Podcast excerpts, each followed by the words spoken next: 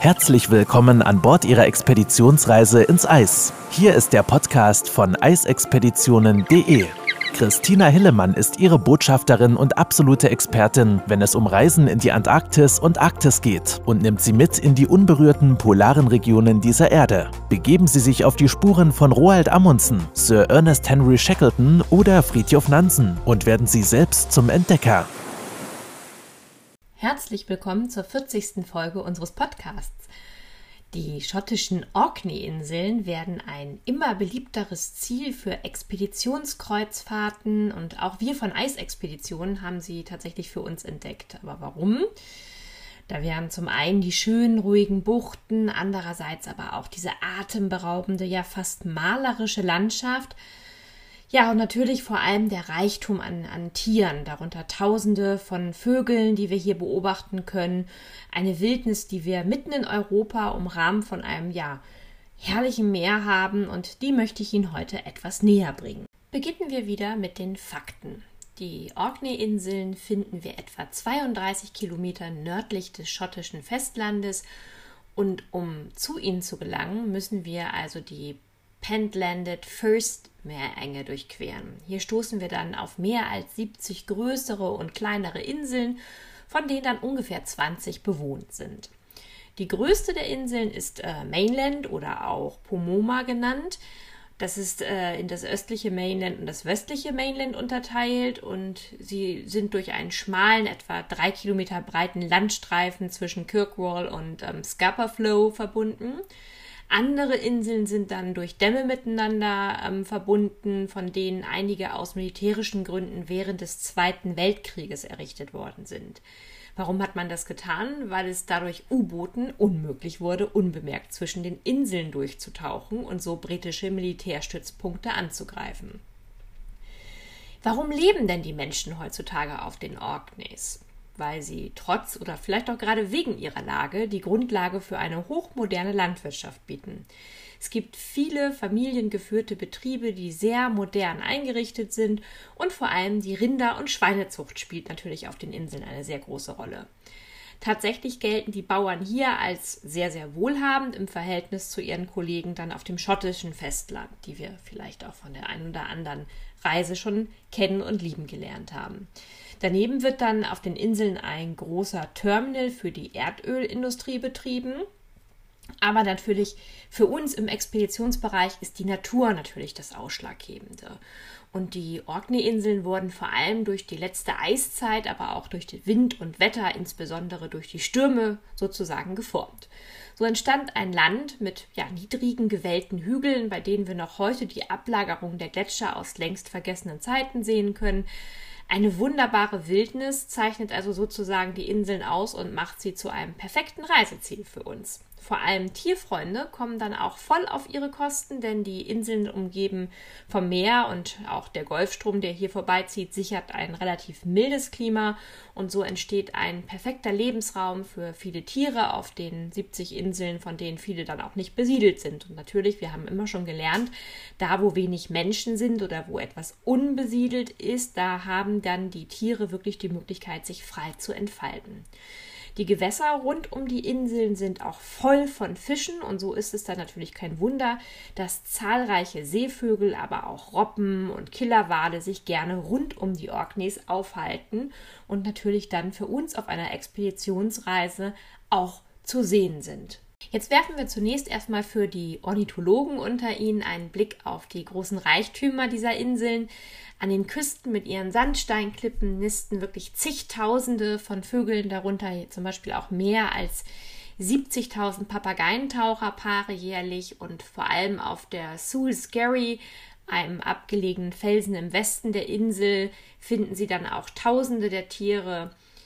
Die zu beobachten ist dann oft ein großer Spaß, denn die Vögel sind dafür bekannt, mit Dingen zu spielen. Von einem Schiff aus hat man da natürlich die perfekte Möglichkeit mit dem Blick auf den Felsen, vielleicht vom Zodiac dann. Spannend ist aber auch die Burg von Burien, ein Felsblock auf der Insel Westray. Und auch hier gibt es dann auf den Vorsprüngen der Klippen und auf den anderen kleinen Inseln immer wieder große Seevogelkolonien mit Papageientaucher unter anderem. Ja, vor allem wird es äh, die Vogelfreunde zum Old Man of Hoy ziehen, eine zerklüftete Ikone der Orkney-Inseln. Tausende von Vögel brüten hier, leben hier und für Fotofreunde ist das natürlich ähm, ein Garant für wunderschöne Aufnahmen. Und dann ist da auch noch Merrick Head, ein Felsen, der als Stadt der Vögel gilt. Viele kennen vielleicht auch Alkfjellet äh, oben in Spitzbergen.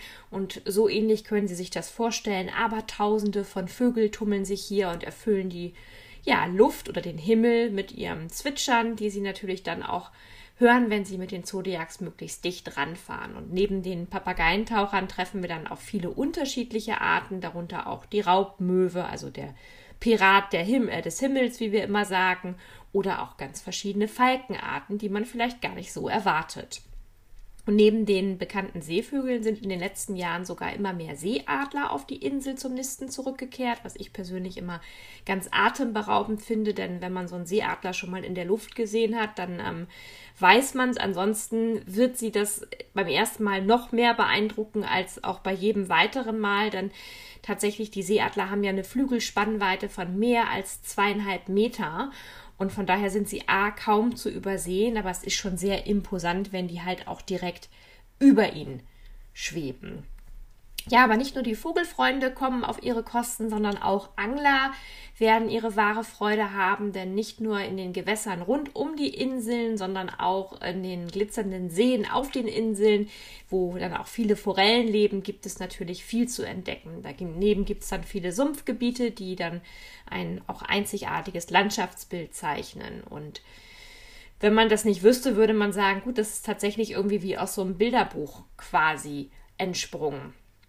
Und auch abseits der Klippen, also auch auf dem Weg zu, durch die Sumpfgebiete, wird man immer wieder auf verschiedene Vögel treffen, ähm, zum Beispiel, die nach Würmer suchen wie, zum äh, suchen, wie zum Beispiel auch der Austernfischer dann.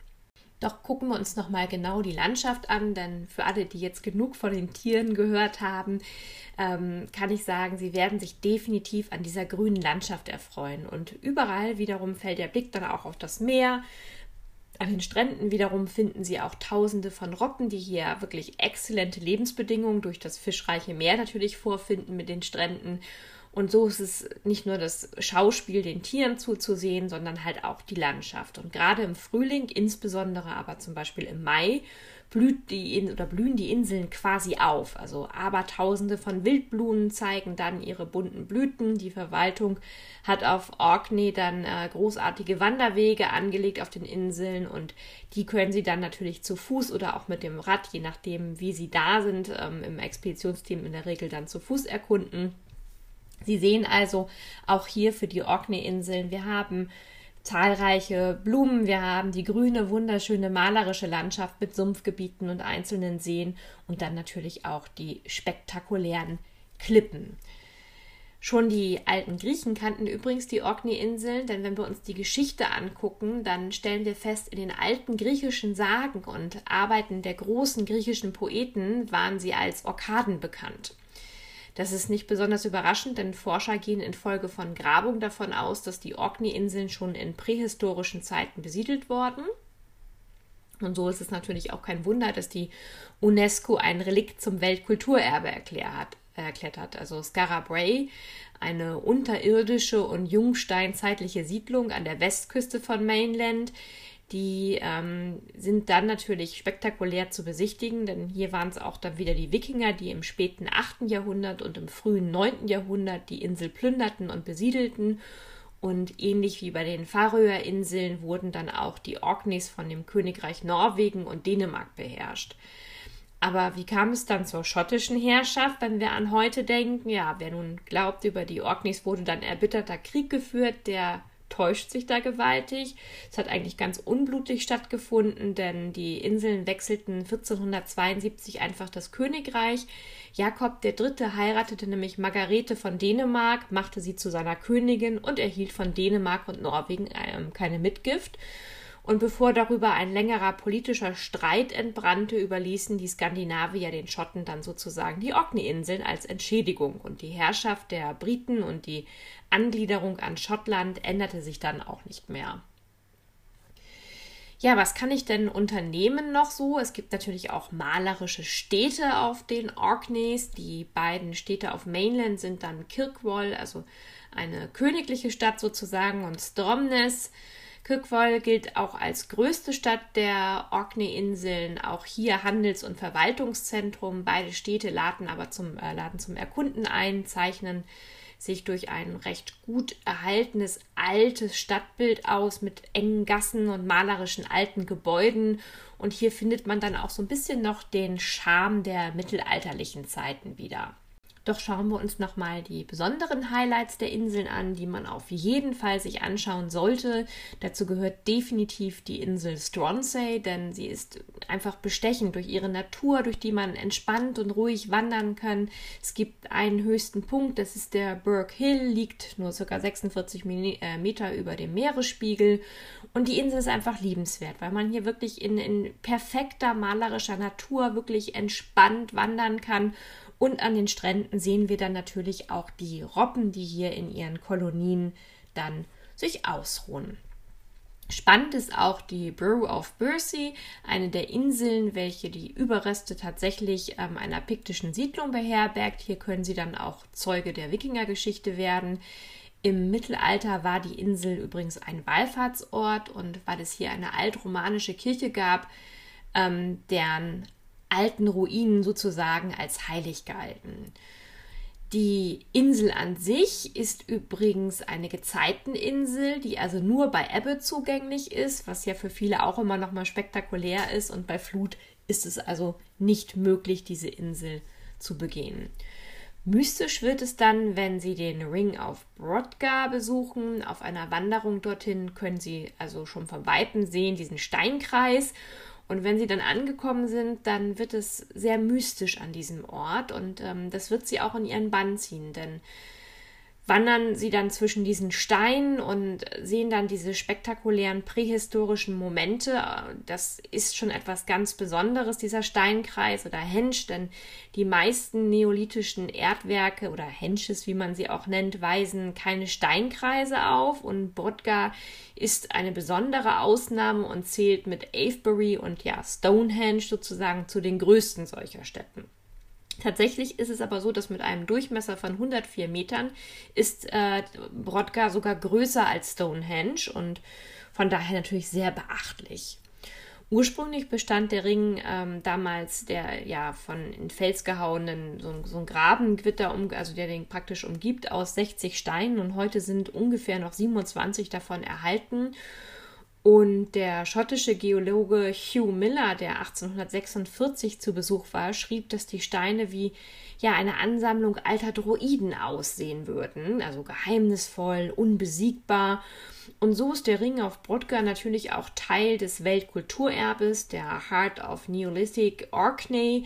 Das ist eine Ansammlung von bedeuteten oder von bedeutenden Kulturdenkmälern, die zum Teilweise vor 5000 Jahren auf den Orkney-Inseln errichtet wurden. Dann lohnt es sich aber ganz klar auch einen Abstecher zum Bush of Gurnes am Rande der Mainland-Insel zu machen. Hier gab es früher ein Dorf, was durch zwei in den Felsen gehauene Gräben und einen Wall verteidigt wurde. Ja, wie muss das wohl gewesen sein? Wenn Sie da sind, werden Sie versuchen, sich das vorzustellen, wie es wohl war, wenn man hier vor Jahrhunderten von Jahren gelebt hat. Archäologen schätzen, dass der Ort bereits 2000 Jahre alt ist, also eine lange Zeit vor den Wikingern schon bewohnt war. Ja, und wenn Sie sich zukünftig auch für die Orkney-Inseln interessieren und noch mehr über ja, die, die, also die, die Highlights ähm, kennenlernen möchten, dann sollten Sie auch das Orkney Museum besuchen. Hier können Sie ganz viel auch über die Geschichte der Insel erfahren, aber natürlich auch über die früheren Siedlungen der Pikten und der Wikinger. Viele Artefakte im Museum erzählen auch davon, wie Menschen hier siedelten und lebten. Und insofern gibt es, wie Sie merken, eine ganze Menge zu entdecken von Natur, Tierwelt, aber auch Geschichte und ja, mystischen ähm, Monumenten. Wenn Sie also Interesse an den Orkney-Inseln bekommen haben, dann melden Sie sich gerne. Wir beraten Sie gerne bei Eisexpedition und freuen uns, wenn Sie auch beim nächsten Mal wieder dabei sind. Und jetzt bedanke ich mich erstmal fürs Zuhören und ja, sage dann einfach bis zum nächsten Mal. Bis dann, machen Sie es gut. Wenn Sie mehr zu den einzelnen Reisen erfahren möchten, besuchen Sie www.eisexpeditionen.de und hören Sie auch beim nächsten Mal wieder rein.